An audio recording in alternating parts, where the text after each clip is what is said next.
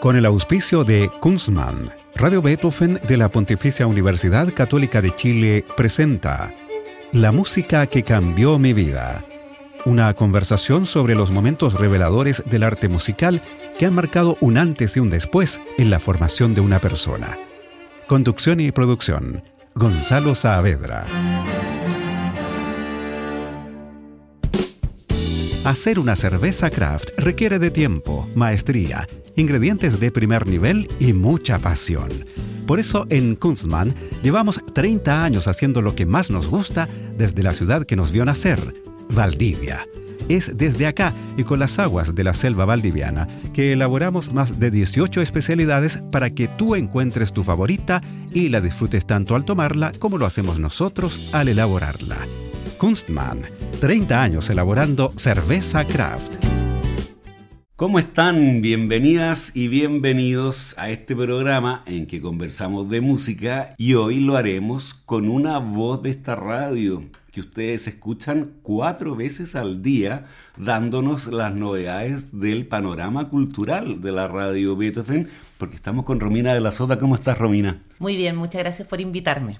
No, muchas gracias a ti por querer participar en la música que cambió mi vida. Te consta que hace mucho rato que quería entrevistarte porque los auditores se imaginarán que los interesantes contenidos que da Romina en su programa en la radio Beethoven y en su periodismo de años en el ámbito de la cultura y especialmente en de la música, también se corresponden a una muy interesante personalidad. Romina de la Sota Donoso nació en Santiago en 1973 y estudió periodismo en la Católica. Trabajó en los diarios El Metropolitano, El Mercurio y La Tercera, también en esta radio entre 2002 y 2008 y volvió a la radio en 2020 y sigue en esta emisora. Ha entrevistado a cientos de compositores, intérpretes e investigadores chilenos y extranjeros y ha hecho reportajes escritos y radiales sobre temas de patrimonio, música y políticas culturales con una calidad y profesionalismo inigualables. Hizo una revista que tuvo 16 ediciones con 10.000 ejemplares cada una en los 2000 la revista Huachaca. Y hoy trabaja también en el Instituto de Música de la Universidad Católica. Cada semana entrevista mínimo a una decena de actores y creadores del mundo cultural, me contaba. Impresionante. Es muy interesante porque es gente que está haciendo proyectos que son atractivos que los cree, creen firmemente en ellos y son personas, las del ámbito cultural, que quieren hacer un aporte a lo que somos como seres humanos, nos quieren permitir vernos a nosotros mismos, acercarnos a la cultura y repetirnos que es de todos nosotros el patrimonio cultural. Oye, ¿tú ves una diferencia entre hacer difusión cultural o musical y hacer periodismo cultural o musical? Es distinto. Cuando uno trabaja como periodista propiamente tal en un medio de comunicación, uno busca ciertos equilibrios a toda costa. Son equilibrios de que los actores que están haciendo cosas importantes puedan tener una salida en un diario, una radio, donde sea. Cuando uno trabaja en una institución, eh, hay otros parámetros que entran a jugar y no son siempre parámetros propiamente periodísticos, sino son de otro tipo. Son dos trabajos distintos, pero uno puede hacer un periodismo neto camuflado en una institución, por algún tiempo tal vez se pueda. Ese es como para mí el ideal, siempre trabajar como en función de la justicia de los contenidos, entendiendo que nosotros somos privilegiados como periodistas por el acceso a la información que tenemos y debemos ampliar el acceso a una parte más grande de la sociedad dentro de lo posible. A propósito de eso, ¿cuán elitizada crees tú que está la música clásica en Chile? Yo creo que cada vez menos. Creo que mm, la gratuidad en la universidad está generando un efecto ya a estas alturas, con tan poco tiempo ya se ve. Los estudiantes vienen de muy distintos lugares y traen muy distintos acervos a la música de tradición escrita. También eh, gracias al trabajo que ha hecho la FOGI, fundada originalmente como idea por Jorge Peñajén y después retomada por Fernando Rosa y que hoy día sigue existiendo, se ha ampliado mucho las partes de la ciudadanía que tienen un vínculo real con la práctica musical. Tienen un hijo, un sobrino, un nieto que va a una orquesta y se están encontrando con la música. Creo que cada vez menos, está menos concentrada en ningún tipo de élite, creo que cada vez es más masiva y los conciertos, por ejemplo, de la FOGI están llenos, se llenan los teatros, está lleno de gente, los conciertos de la Orquesta de Cámara de Chile también están llenos, lo mismo del Instituto de Música de la Universidad Católica, siempre hay muy buenas audiencias. Hay mucha gente que está buscando y se está acercando y entendiendo que es para ellos la música, no es para otros, es para todos nosotros. Y ahora vamos a entender qué es la música para Romina de la Soto, o al menos cuáles son sus selecciones para este programa. Hay 10 selecciones, así que vamos a ir inmediatamente con Romance de Barco y Junco con los cuatro de Chile, una canción de 1970 del disco Homenaje a Óscar Castro, el gran poeta rancagüino, criollista, y la música también de un rancagüino, Ariel Arancibia. ¿Por qué, Romina? Creo que me impactó mucho cuando era chica. En mi casa había discos y este me gustaba. Y un día había que hacer una tarea para el colegio y había que hablar de, una de un poema. Yo dije, ¿puede ser una canción? Entonces me dijeron sí, y yo pensé que era una canción. Yo no entendía que era un poema musicalizado. Para mí era una canción, pero era como un poema en toda su máxima expresión. Y la llevé y la puse y expliqué qué era lo que yo sentía con esto, que para mí era un poema, etc. Y la profesora me explicó que efectivamente era un poema. y lo puse muchas veces. Y le, dije a la profesora, ¿puedo ponerlo de nuevo? Me dijo, sí, puedo ponerlo de nuevo. Y lo he puesto unas 10 veces, hasta que mis compañeros dijeron que ya bastaba. me gusta mucho la progresión que tiene, es tan como profundamente apasionante tiene unas partes que uno se identifica como profundamente con la idea de un juguete de niño pobre y que los sueños se van con la infancia y uno desde que es muy chico tiene esa certeza de que uno está viviendo algo que se va a acabar. Uno, yo siempre he pensado eso, estoy viviendo algo que se va a acabar y en la infancia uno tenía mucho miedo que se acabara y que uno fuera distinta, ¿no? Y ese era un miedo que esta canción como que lo cristaliza harto para mí. Sí, vamos a poner una vez más entonces Romance de Barco y Junco con los cuatro de Chile.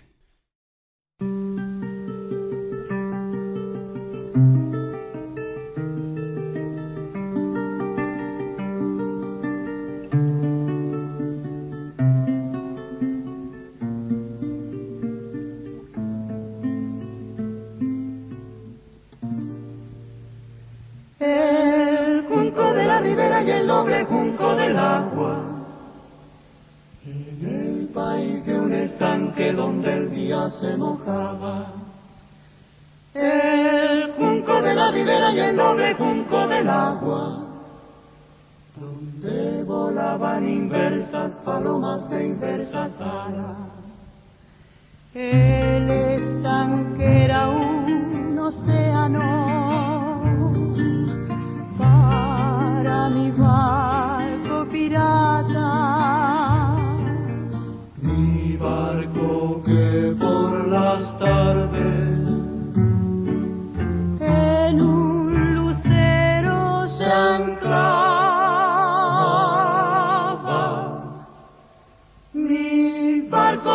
pobre que me trajeron por Pascua y que hoy surca este romance con velas anaranjadas al río del pueblo un día lleve mi barco pirata.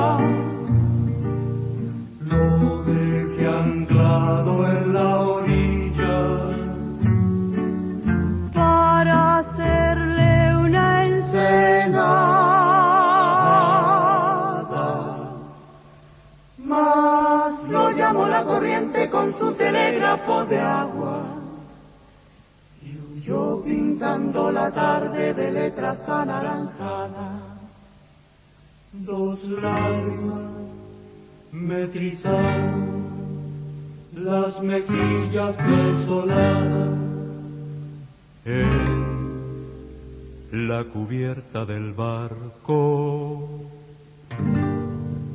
Se fue llorando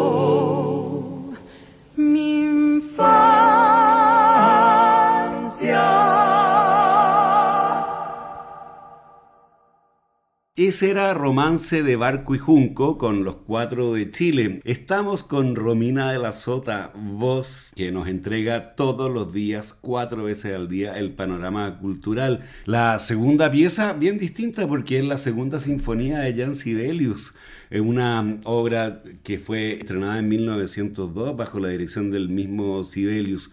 ¿Cuál es tu historia con esta obra? A mí me... La primera vez que la escuché me impresionó mucho porque mm, es música desbordada, pero está contenida. Porque finalmente es como el genio humano. El genio humano tiene que expresarse y se expresa bajo ciertos parámetros, encuadrado de alguna manera, pero ese desbordamiento permanente eh, lo hace muy interesante. Pensar eh, que esta sinfonía además como que para mí representa al propio compositor de alguna manera, un compositor que es grande, es tremendo, es importante y también es una figura trágica, así como cuando uno piensa en Silvestre Revuelta, son personas que están desbordadas por su genio y logra hacer esta obra que mm, yo la escucho y lo que siento es como un llamado del más allá, es como la sensación de que no existe fin, es como un infinito atrapado, como una jaula, es una jaula muy atractiva. Apasionada también. Sí. Bueno, vamos con una selección del cuarto y último movimiento de esta segunda sinfonía de Jan Sibelius. La versión que eligió Romina es de la Orquesta Filarmónica de Finlandia, dirigida por el también finés Esa-Pekka Salonen.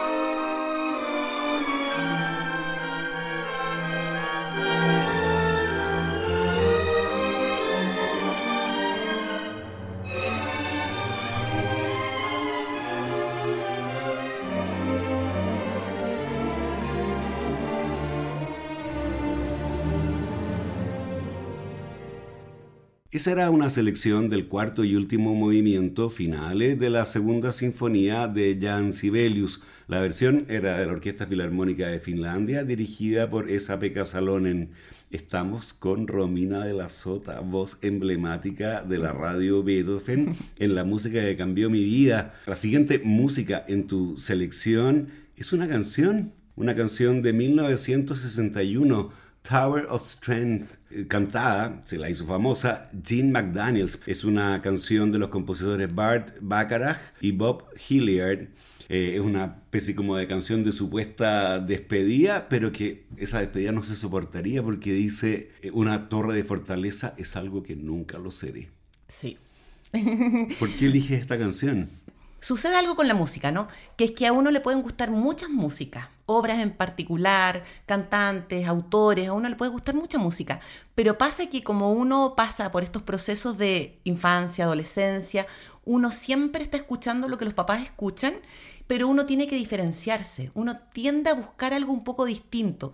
Y mi papá escuchaba mucho rock and roll, yo escuchaba con él muchos programas, los Lolos de ayer y todos esos programas, siempre me gustó mucho el rock and roll, pero esta canción yo la escuché afuera del contexto familiar, un día escuchando mm. radio sola, y la escuché y fue como una canción mía, porque era como las canciones de rock and roll, pero no era una que se había escuchado en mi casa, yo no la recordaba haber escuchado en mi casa, en un disco, ni en la radio. Entonces la tomé como algo mío.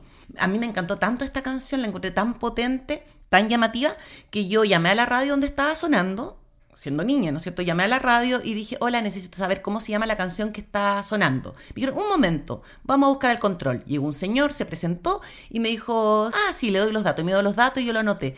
Y sentí esa cercanía tan grande con la radio y de ahí me di cuenta que uno podía llamar y preguntar y eso es lo que siempre se hace y a la radio Beethoven también durante mucho tiempo siempre se llamó y todo el mundo informaba lo que estaba sonando. Entonces tiene ese doble vínculo de la canción misma, de cierta como autonomía y en mi adolescencia y también de ese contacto con la radio en que la gente de la radio es gente muy amable que siempre está dispuesta a responder y que no me trataron de ignorante por no saber qué canción era, sino todo lo contrario, me dijeron bienvenida, anote.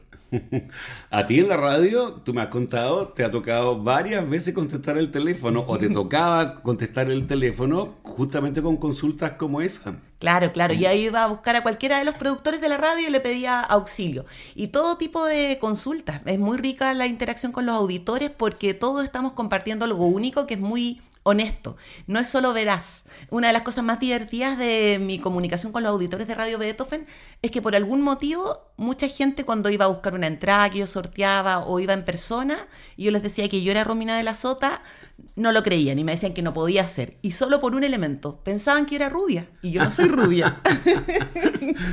Ah, tienes voz de rubia. Parece. Una gran voz, desde luego. Eso, eso por descontado. Bueno, vamos con Tower of Strength, esta canción que hizo famosa Jean McDaniels. Genial.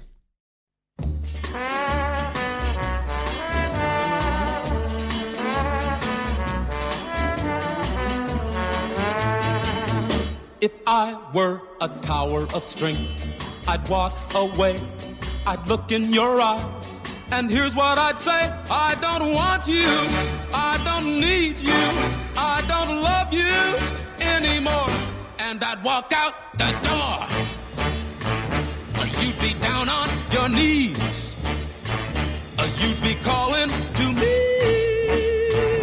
But a tower of a strength is a something I'll never be.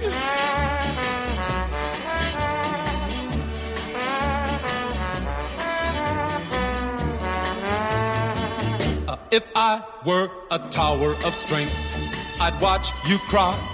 I'd laugh at your tears and tell you goodbye. I don't want you. I don't need you.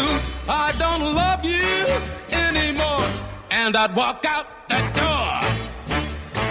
Uh, you'd be down on your knees.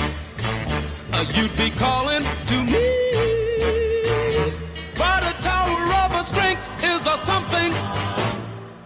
I'll never be.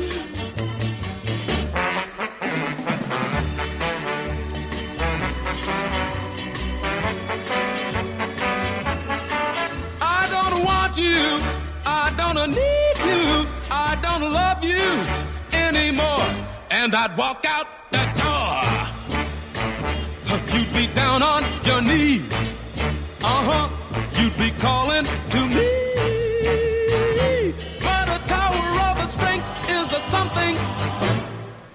I'll never be.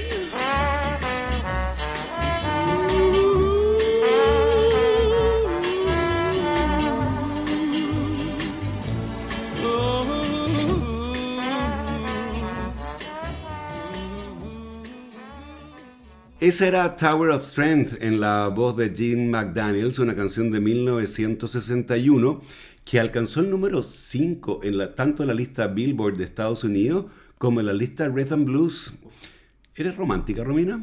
Parece que un poquito, en la música parece que sí. en la música está claro. Imagínate que ahora nos vamos a la Sinfonía Fantástica de Héctor Berlioz, una obra de 1830 que además lleva como subtítulo Retrato de la vida de un artista. Cuéntanos. Claro, esta obra tiene esa particularidad de tener un relato extra musical que es bastante específico, cruzado con lo biográfico, estar enamorado de una cantante, una actriz, y que es como algo que no se puede resolver. Tiene. Es como una película, ¿no es cierto? Esta, esta obra. Pero a mí me, lo que más me gusta es que, claro, es, es desgarradora, es desgarradora, pero también es bien impaciente y me representa un poco, hay una cierta impaciencia en esta música, en la parte que elegí, por supuesto, es bien impaciente y al mismo tiempo es como persistente, tiene una fuerza vital bastante potente, hay una cierta, sí, yo diría que es como una cierta impaciencia que hay en ella. Ahora también me gusta cómo suena, me gusta cómo está construida, tiene partes tan distintas, todos los instrumentos tienen que hacer algo, yo me imagino un joven que está en, en la Sinfónica Nacional Juvenil, por ejemplo, que le toque hacer esta obra, tiene una gran hazaña, tiene algo que hacer aunque sea el último de los violines. Y eso también es muy lindo de la música clásica, lo democrática que es y lo importante que es cada uno de los intérpretes. Esta obra muestra muchas eh, realizaciones en cada uno de los instrumentistas, pero también con unas pequeñas guerrillas interiores dentro de la composición. Me gusta sobre todo por la impaciencia. Muy bien. Bueno, vamos con esta selección que ha hecho Romina de la Sota de la Sinfonía Fantástica. Es una selección del cuarto movimiento. La versión es de la Orquesta de la Ópera Nacional de París, dirigida por Myung-Hun Chung.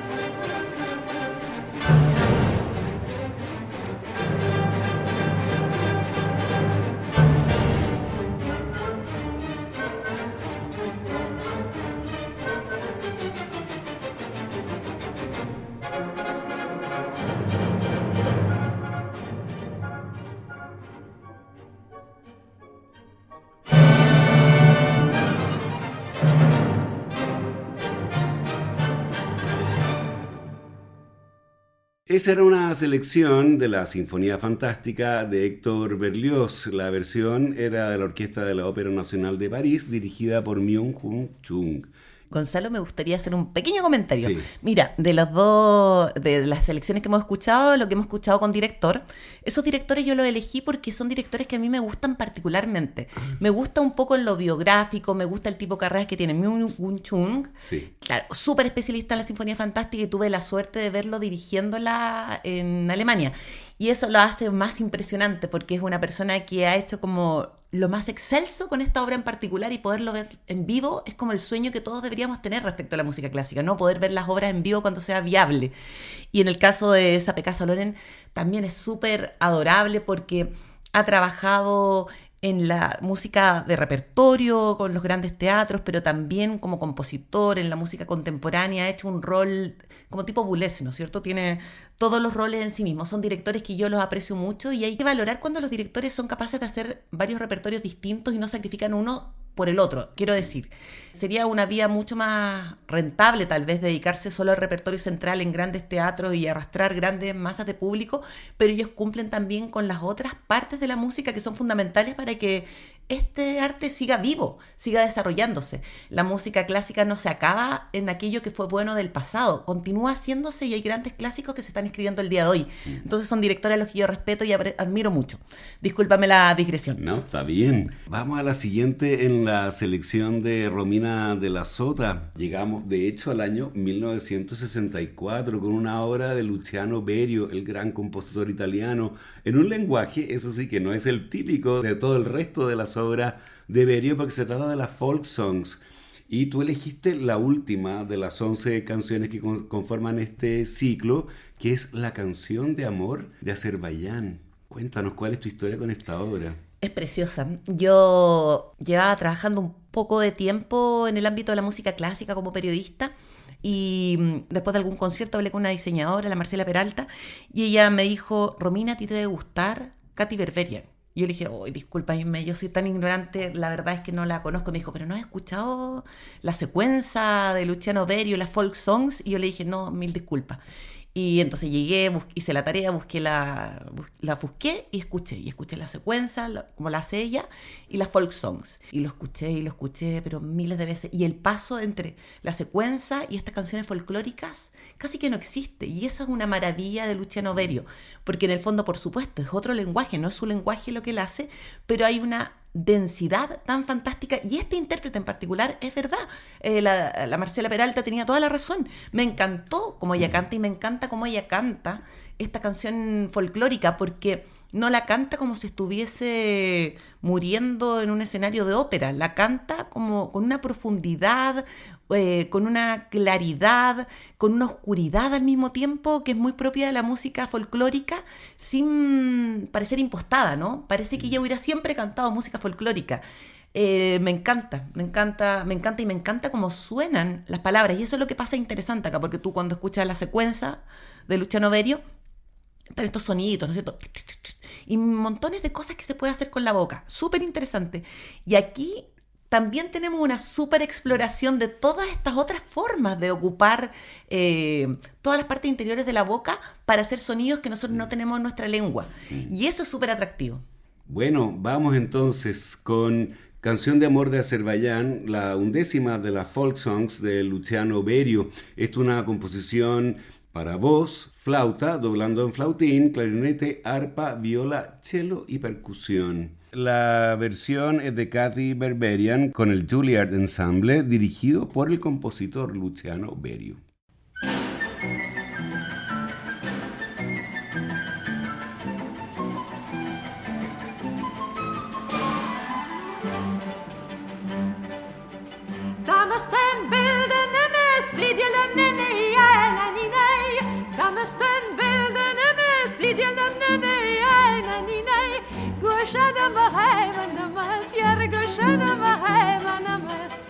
Yargıladım hemenimiz, yargıladım hemenimiz Sen oradan çıkman buradan, sen oradan çıkman buradan. Ey, ey.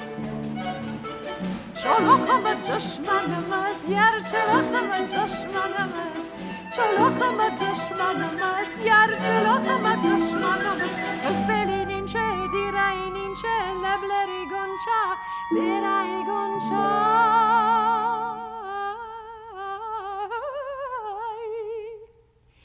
Kazbelini ni cedere in celebre rigoncia, dere goncia, Kazbelini ni cedere in celebre rigoncia, dere goncia.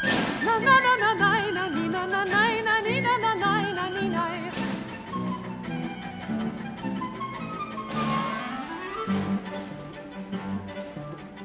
На плече курши с водой, ах, кругом что на камаши, Ах, постой, ханум, постой, жар души, мне потуши. Душа да махема намаз, яр гуша да махема намаз. Гуша да махема намаз, яр гуша да махема намаз. Sen oradan çakman buradan, sen oradan çakman buradan. Ey,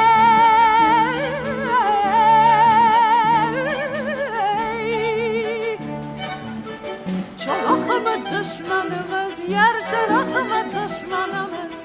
Çalahımı düşmanımız, yar çalahımı düşmanımız. Kız belinin şey, direğinin şey, levreyi gonça, direği gonça.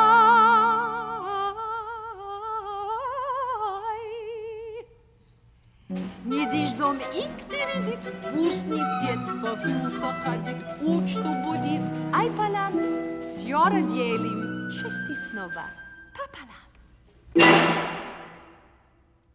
Esa era la canción de amor de Azerbaiyán de Luciano Berio en la versión de Katy Berberian y el Juilliard Ensemble dirigido por el propio compositor.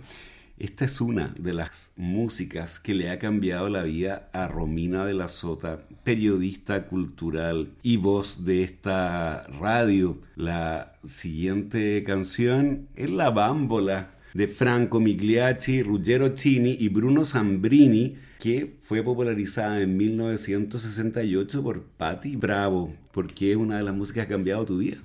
Me encanta como canta Patti Bravo. Me encanta, me encanta esta canción. Además, habla como de algo muy importante para uno que nació mujer. En el fondo, es como una afirmación de la identidad. Es algo que uno tiene que pensar mucho desde que uno es niña. Uno tiene que pensar cómo va a lograr ser no solo una mujer, sino también un ser humano, ser reconocida como un ser humano, no solo como una mujer, ¿no? Hay muchas razones por las cuales en las sociedades de uno se esperan ciertas cosas, a uno se le atribuyen ciertas virtudes, a uno se le atribuyen ciertos defectos solo por haber nacido mujer. Y yo siempre antepongo la humanidad a eso. Y en este caso esta canción habla justamente, la letra habla justamente de mm, esta relegación a un segundo plano de aquello que uno es, porque se supone que por ser mujer uno no debe ser todo lo que es. Eh, me gusta la música también porque me recuerda como a la música folclórica italiana, el sur de Italia. A mí me gusta mucho la canción italiana de los años 50, 60 y parte del 70. Me gustan muchísimos autores y muchos intérpretes de esa época, pero montones, montones, montones. Escucho mucho esa música. Y esta es un poco más cruda.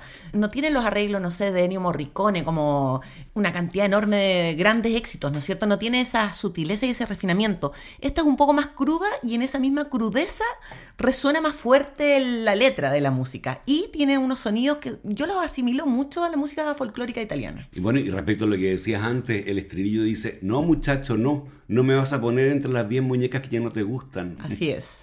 Escuchemos a Patti Bravo en La Bámbola.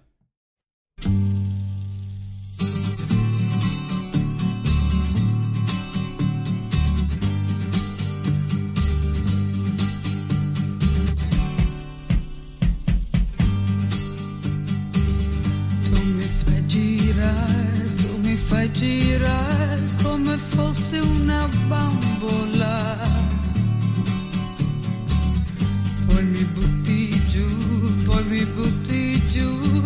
Come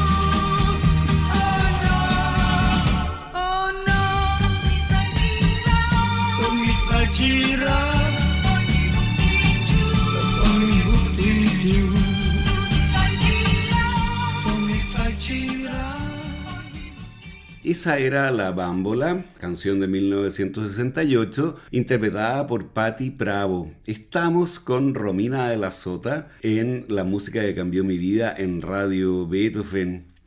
Te voy a preguntar de nuevo, Romina, ¿eres romántica?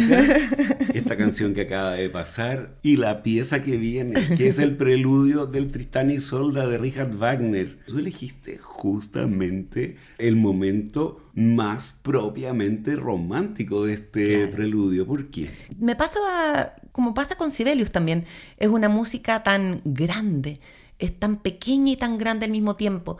Es hiriente, es filosa, es por supuesto romántica. Pero a mí no me parece que sea un romanticismo demasiado alegre. Me parece un poco deprimido. Me parece un poco fracasado. Y eso me parece muy bonito. A mí me gustan las figuras románticas tristes, me gusta la tragedia. Yo la percibo bastante pesimista. Tanta belleza y tanta exaltación de la belleza, transmitir lo que puede ser el amor más pleno, profundo y grande, con un dejo de pesimismo, me parece un- una receta muy atractiva. Mira, porque tú has sido, sin embargo, muy feliz en el amor. Sí, Te enamoraste en esta radio. Así es. No todo el mundo sabe que estás casada hace siete años con José Oplustil y llevan 20 años eh, juntos, ¿no es así? Claro, claro. Sí, pues nos conocimos en la radio y nos hicimos muy amigos.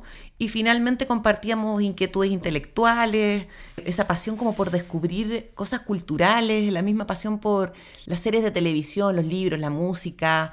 Nos llevamos demasiado bien, nos llevamos demasiado bien. Y por supuesto que José Oplustil me ayudó a hacer el corte en, en Wagner, si no, solo me hubiera demorado mucho más. Bueno, los que tenemos la suerte de conocerte, Romina, no imaginamos eso, pero yo decía, ¿en qué momento va a aparecer Pepe en estas historias musicales? A lo mejor está en todas y cada una de las que tú has elegido. Puede ser, ¿Mm? puede ser. Bueno, vamos con esta selección del Preludio de Amor de Tristana y Isolda de Richard Wagner. La versión que eligió la Romina es de la Staatskapelle Dresden, dirigida por Carlos Kleiber.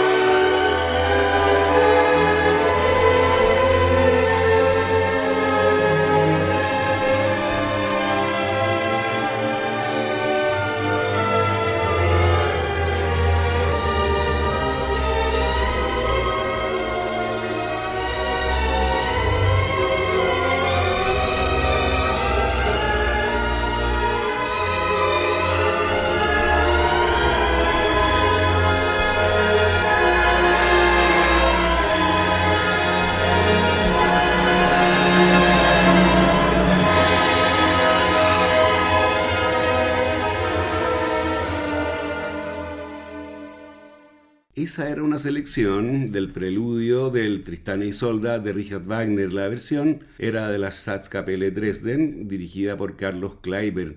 Estamos con Romina de la Sota en la música que cambió mi vida. ¿Eres romántica, Romina? La siguiente canción es Trocando en Miudos, de Chico Buarque. que la compuso junto con Francis Jime. Leía que trocando en miudos es una expresión muy utilizada en portugués, que significa narrar, explicar en detalle, explicar con claridad, detallar, desmenuzar, decir en otras palabras. Un ideal periodístico también, ¿no? cierto, cierto. Yo siempre pensé que trocando miudos significaba mm, sencillar. Siempre lo entendí así. Claro. No sé por qué, pero yo siempre lo entendí así desde chica. Yo tengo la particularidad de que yo aprendí a leer y escribir en portugués porque yo vivía en Río. Mi papá estaba haciendo un, un posgrado, vivía allá.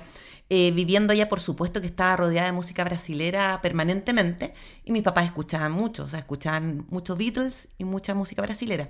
Y Chico Buarque fue inmediato, pues amor a primera vista cuando uno llega a ese lugar con toda esta música que había en esa época en dictadura, todos los países, estaba Brasil, estaba Chile en dictadura, y Chico Buarque siempre logrando hacer poesía, música que se puede bailar y al mismo tiempo de denuncia y de crítica política, haciéndolo todo junto, como un genio mayúsculo. Entonces todas las canciones de Chico Buarque se escuchaban en mi casa permanentemente y aquí tengo otra acción de autonomía con esta canción en particular, que es una que no escuché mientras estaba en Río, la escuché mucho más grande. Después me conseguí, hace unos 20 años, me conseguí unos discos compilatorios de Chico Buarque que hicieron una edición especial en Brasil y venía esta canción que yo no había escuchado antes. Y cuando la escuché dije, esto es Chico Buarque, pero es un poco distinto. Y claro, porque está hecha en coautoría. Y lo mismo que pasa con Milton Nascimento, cuando él trabaja con Milton Nascimento, a quien yo entrevisté aquí en, en la radio para el artefacto, la entrevista de Milton Nascimento y puse las dos canciones que hizo con Chico Buarque. Chico Cálice, Buarque, una de ellas, Exacto, que fue exacto. prohibida. Por supuesto, por supuesto. Y fue cortada, cuando la interpretaban, interpretaban en vivo, les cortaron la luz. Hay muchas anécdotas porque es bien nítido lo que quiere decir, ¿no? Eh, Chico Buarque es un genio absoluto en lo musical, en lo poético, como escritor es fantástico también. Y él, siendo un genio absoluto, trabaja en colaboración con otros artistas y eso me gusta mucho. A mí me gusta todo lo que hace Chico Buarque, pero me gusta particularmente esa capacidad de trabajar en, en colaboración con otro artista, siendo que tiene tantas herramientas solo. Siempre esa generosidad es bonita. Y esta canción tiene una letra que es particularmente mm, dramática, triste, de abandono, y es una letra como todo lo que hace Chico Buarque, que hace las canciones para ser cantadas por hombre y mujer, independiente, que el, foco del amor puede ser cualquier persona, ¿no es cierto? Pero también él es muy bueno para escribir desde el punto de vista de una mujer como nadie. Él tiene unas frases fantásticas que uno no puede creer que un hombre pueda escribir de esa forma, porque son detalles muy, muy sentidos por el género, ¿no es cierto? Esta canción es una canción que puede cantarla a cualquiera, a cualquiera, y a todos nos llega igual de dolorosamente la despedida, ¿no? Es una despedida con menos enojo de lo que parece y con más certeza de que, como dice la canción, ya me voy tarde. Escuchemos Trocando en Miudos de Chico Buarque, una canción de 1978.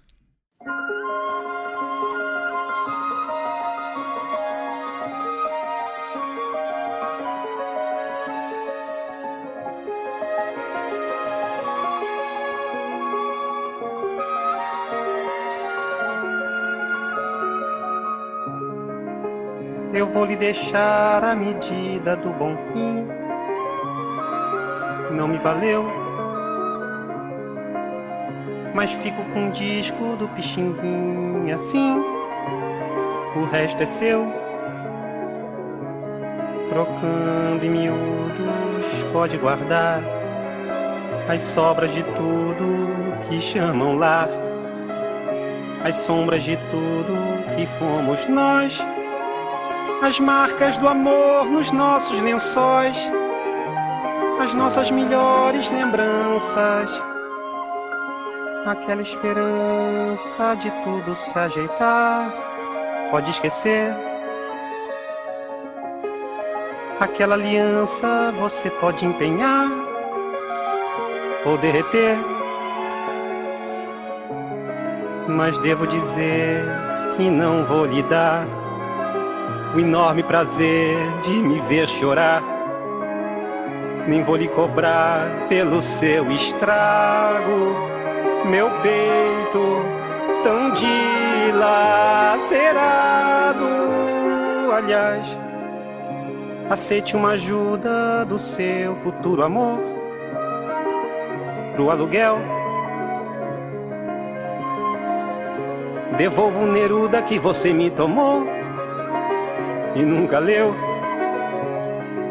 Eu bato o portão sem fazer alarde. Eu levo a carteira de identidade, uma saideira, muita saudade e a leve impressão de que já vou tarde.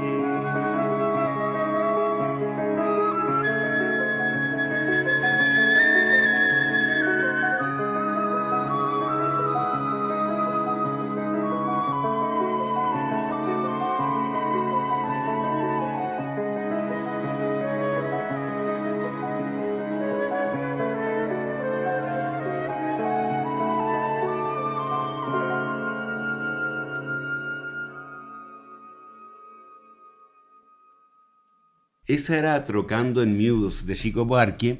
Estamos con Romina de la Sota, voz emblemática de la radio Beethoven en la música que cambió mi vida. Así que eres romántica, Romina. Y para reafirmarlo, la siguiente obra en la lista de Romina de la Sota es Romeo y Julieta de Prokofiev. Y no solamente eso, tú elegiste La Danza de los Caballeros, que debe estar entre las más exquisitas de las muy exquisitas músicas que compuso el genio ruso. ¿Por qué esta parte del Romeo y Julieta? Bueno, cuando era pequeña, veía en la televisión todos los años el Cascanueces, po, porque pasaban el Cascanueces con la música de Tchaikovsky. Y sabía cómo era la música, me la sabía de memoria, por supuesto, lo veía siempre, miraba, siempre era la misma coreografía, siempre pasaba exactamente lo mismo. Y decía que increíble que alguien haya compuesto música para que se haga esto todos los años, y todos los años lo veía en la tele, porque era como un acontecimiento, ¿no? Poder ver ballet. Y para mí la música para el ballet era Tchaikovsky.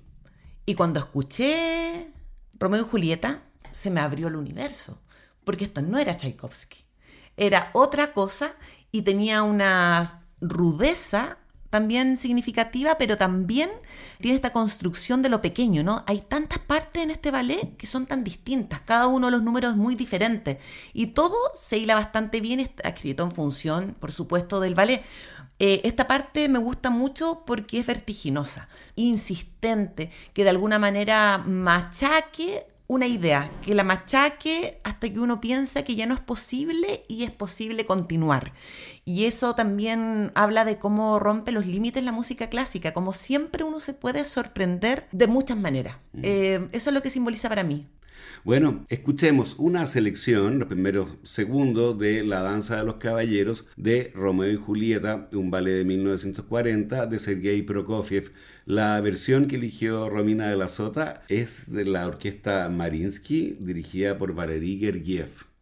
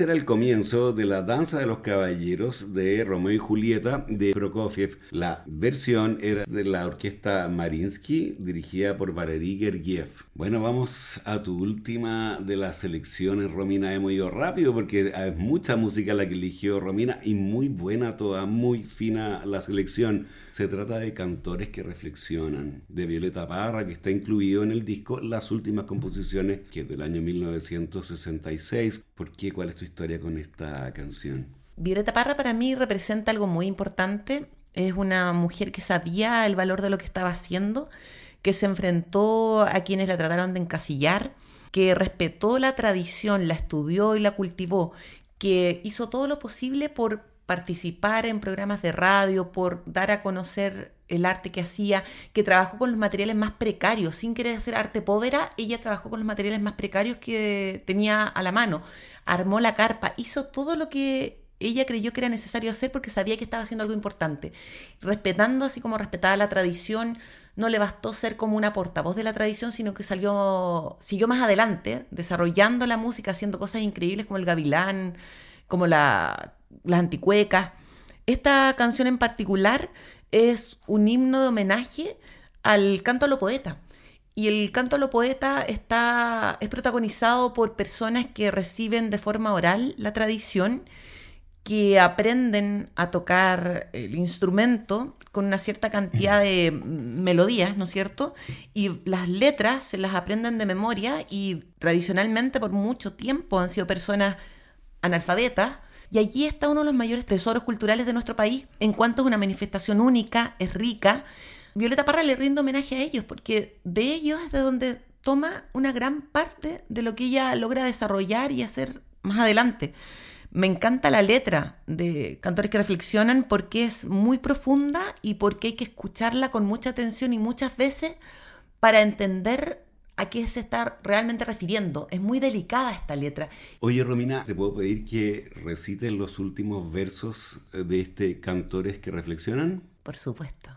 Y su conciencia dijo al fin, cántale al hombre en su dolor, en su miseria y su sudor, y en su motivo de existir. Cuando del fondo de su ser entendimiento así le habló, un vino nuevo le endulzó las amarguras de su hiel. Hoy es su canto un asadón que le abre surcos al vivir y a la justicia en su raíz y a los raudales de su voz, en su divina comprensión, luces brotaban del cantor. Muy bien, muchas gracias. Muy bonita esta canción que vamos a escuchar, Cantores que Reflexionan, de Violeta Parra.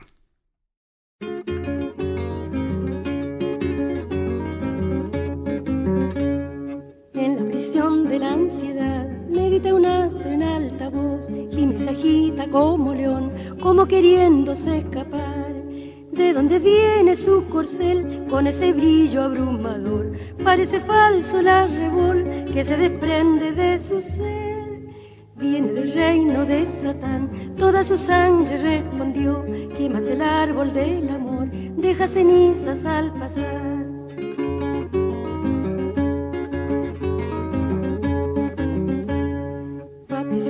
Del placer y siervo de la vanidad busca la luz de la verdad, mas la mentira está a sus pies. Gloria le tiende tercarrel y le aprisiona el corazón. En los silencios de su voz, él se va ahogando sin querer. La candileja artificial le encandilaba la razón. Dale tu mano, amigo sol, en su tremenda oscuridad.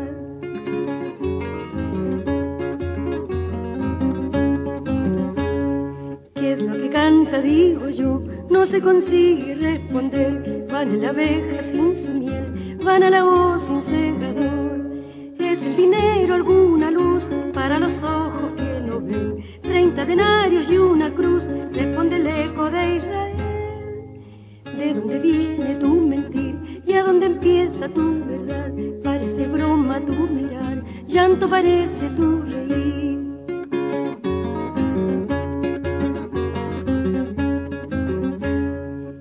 Conciencia dijo al fin, cántale al hombre en su dolor, en su miseria y su sudor, y en su motivo de existir. Cuando del fondo de su ser, entendimiento así le habló, un vino nuevo le endulzó las amarguras de su hiel. Oye su canto un asadón que le abre surcos al vivir, a la justicia en su raíz y a los raudales de su voz. En su divina comprensión, luces brotaban del canto.